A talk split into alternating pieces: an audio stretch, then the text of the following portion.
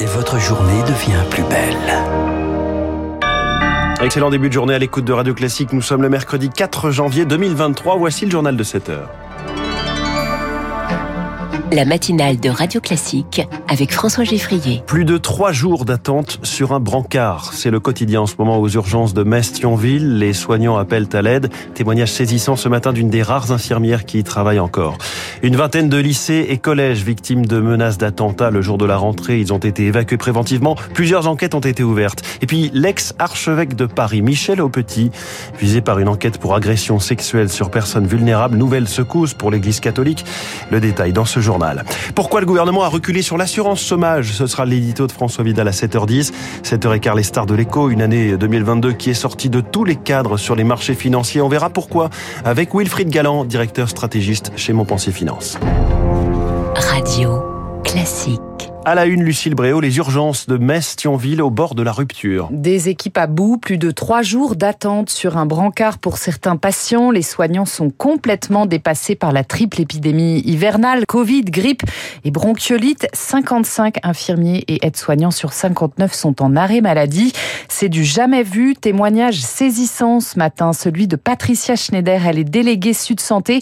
Elle fait partie des rares infirmières qui travaillent encore. Elle décrit un cauchemar quotidien. Beaucoup de jeunes infirmières euh, aux urgences nous disent euh, qu'elles vont travailler effectivement la boule au ventre parce que bah, elles ont peur de retrouver un mort euh, derrière une porte bah, parce que personne n'aurait été voir le patient pendant des heures et des heures. Quoi. Le maximum a été de 94 heures sur un brancard pour une dame qui avait plus de 90 ans. Quand les patients restent comme ça des journées, il y a des risques que leur état de santé se dégrade. Il n'y a pas de plateau repas ou très peu qui sont servis aux urgences. Quand les gens ont besoin d'aller aux toilettes, bah, c'est extrêmement compliqué. Il n'y a aucune intimité qui est possible. Dans des box de, de 9 mètres carrés, ils arrivent à mettre trois brancards et à mélanger les hommes et les femmes. Donc, bah, quand forcément il faut faire des changes, bah, je vous laisse imaginer l'intimité qu'il peut y avoir. Il y a des gens qui ont été retrouvés dans des situations catastrophiques. Il n'y a plus aucune humanité dans les urgences et aucune prise en charge digne de ce nom. Un, un témoignage recueilli par Rémi Pfister face à l'urgence. La direction de l'hôpital a annoncé hier le recrutement de six infirmiers et six aides-soignants. Le Covid au menu d'une réunion des 27 aujourd'hui. Ils vont tenter de se mettre d'accord sur des mesures communes pour l'accueil des voyageurs chinois. La majorité des États membres plaident pour des tests systématiques. Dépistage injustifié pour Pékin qui pourrait prendre des contre-mesures en représailles. La rentrée a été perturbée pour une vingtaine d'établissements scolaires. Ils ont dû être évacués lundi et mardi à la suite de menaces d'attentats à la bombe ou à l'explosif, principalement dans les Hauts-de-France. Augustin Lefebvre. À la rentrée, je ferai exploser le lycée tout entier à 10h43. J'ai mis du C4 partout.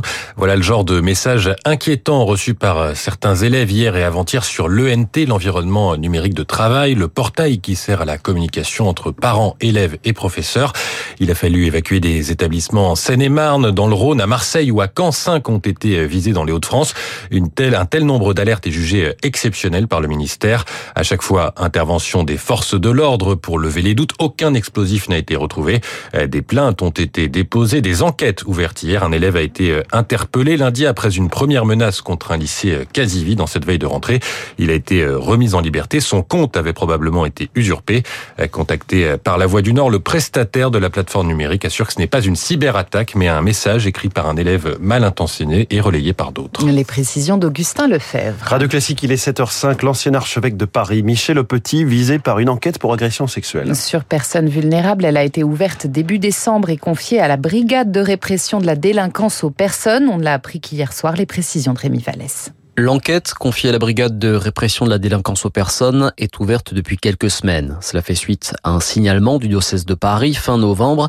L'évêché avait rapporté à la justice une liaison entretenue par Michel Aupetit avec une personne décrite comme vulnérable, une femme qui faisait l'objet d'une mesure de protection judiciaire. Quelle était la nature exacte de cette relation? Y a-t-il eu agression sexuelle? C'est ce que devra déterminer la justice, qui s'appuie notamment sur des échanges de mails entre le religieux de 72 ans et la victime présumée, alors que les faits remonteraient à plusieurs années. Par la voix de son avocat que nous avons contacté, Monseigneur Aupetit se dit stupéfait, effaré par ces accusations qu'il découvre.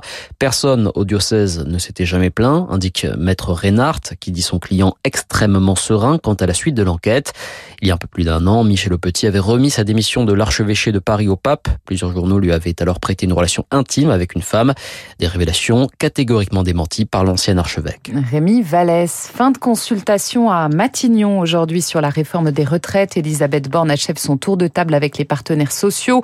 Repoussé à 65 ans, l'âge légal n'est pas un totem, a-t-elle assuré hier, mais la CFDT a d'ores et déjà annoncé la couleur. Elle se mobilisera contre le report.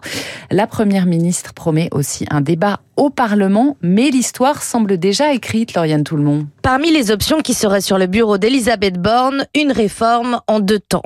Première étape, le recul de l'âge de départ à la retraite. La mesure serait incluse dans un texte budgétaire, un projet de loi de financement de la sécurité sociale rectificatif. Et là, le gouvernement pourrait avoir recours à sa nouvelle arme préférée, l'article 49.3. Fin des débats, la Macronie passe en force et sauve la face. Deuxième étape, un autre texte sous la forme d'un projet de loi classique pour adoucir la réforme sur la pénibilité, les carrières longues et autres mesures d'accompagnement pour les plus fragiles. Problème, aucun calendrier n'existe pour ce projet de loi-là, alors que le recul de l'âge de départ à la retraite pourra, lui, être appliqué dès cet été. C'est un hold-up, c'est scandaleux, s'indigne une sénatrice socialiste. Si cette stratégie est confirmée, ça va mal se passer, prédit un député LR. Le décryptage de Lauriane Tout-le-Monde en Ukraine, la Russie reconnaît finalement de plus lourdes pertes à Makivka dans une frappe la nuit du Nouvel An. Le bilan grimpe à 89 morts contre 63 initialement. Aux États-Unis, pagaille au Congrès. Les républicains ont été incapables d'hier d'élire un speaker du jamais vu en sentant des élus pro-Trump ont jugé le favori Kevin McCarthy trop modéré.